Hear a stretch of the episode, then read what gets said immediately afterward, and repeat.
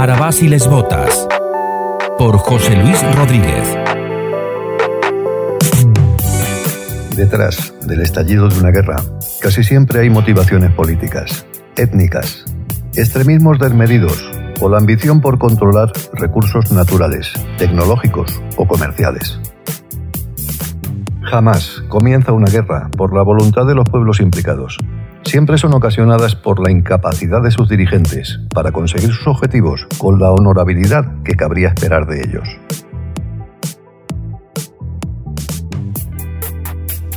La mediocridad es el más leve defecto que podemos encontrar en un país en el que la fiscal general del Estado se fuga, imputada por fraude fiscal, evasión y blanqueo de capitales, junto al poco memorable expresidente Zapatero.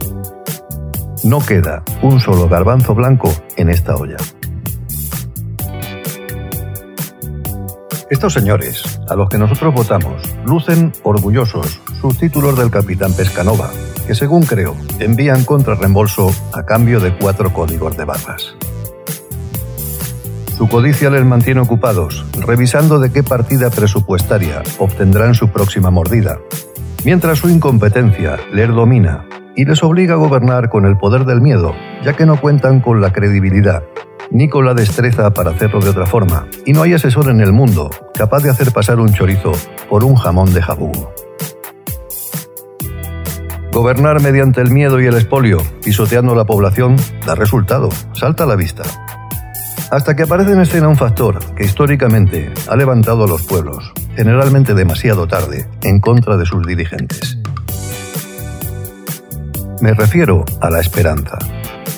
La esperanza ha hecho justicia en muchas ocasiones, a veces de manera atroz, tanto como lo exija la situación que la despierta.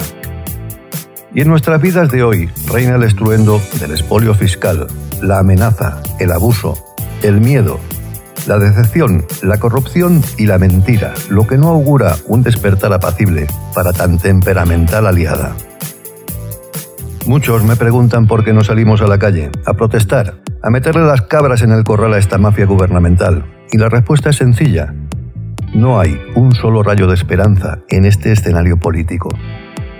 Ni siquiera la mal llamada extrema derecha, porque su objetivo no es romper la baraja, ni cambiar las reglas, sino coger asiento, solo es un espejismo. Y esto puedo afirmarlo porque lo he vivido desde dentro. Cuando el corazón de los españoles albergue un brote de esperanza, no tendréis dónde esconderos, ninguno. Que vuestras almas jamás encuentren reposo. Arabas y les botas en Tabarnia Radio.